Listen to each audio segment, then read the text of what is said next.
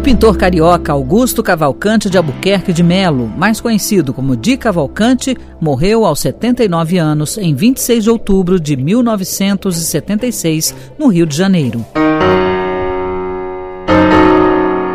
Autodidata, foi, além de pintor, desenhista, ilustrador de livros, muralista e caricaturista.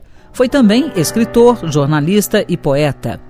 Os quadros do artista são conhecidos por suas formas sinuosas, vivacidade de cores e temas tipicamente brasileiros, como carnaval, samba, mulatas e tropicalismos. Foi um dos primeiros a pintar elementos da realidade brasileira e as festas populares. O Brasil das telas de Di Cavalcante é carregado de lirismo, poesia e sensualidade, retratando mulatas a observar a vida, foliões e pescadores. Di Cavalcante foi influenciado por nomes importantes de seu tempo, como os escritores Olavo Bilac e Machado de Assis.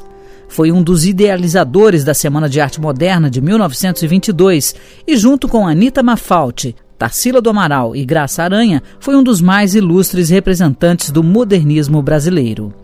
A carreira do artista se iniciou quando ele tinha 13 anos e publicava a primeira caricatura na revista carioca Fonfon. Estudou direito e trabalhou como jornalista no jornal O Estado de São Paulo. Aos 20 anos, começou a produção como pintor. Adquiriu experiência expondo seus trabalhos em galerias de Bruxelas, Amsterdã, Paris e Londres.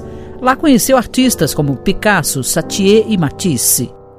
De volta ao Brasil, ilustra livros de Mário de Andrade, Vinícius de Moraes e Jorge Amado. Em 1951, participou da Bienal de São Paulo e doou desenhos ao MAN, Museu de Arte Moderna. Em 1953, recebeu o prêmio de melhor pintor nacional. E no ano seguinte, o MAN do Rio de Janeiro fez uma retrospectiva de sua obra. Em 1955, publicou o livro Viagem de Minha Vida. O pintor Di Cavalcante ganhou também prêmios na Itália e no México. Desenhou as tapeçarias do Palácio da Alvorada para a inauguração de Brasília, a nova capital do país, fundada em 1960, e pintou a Via Sacra da Catedral de Brasília. História hoje. Apresentação Carmen Lúcia, sonoplastia Messias Melo.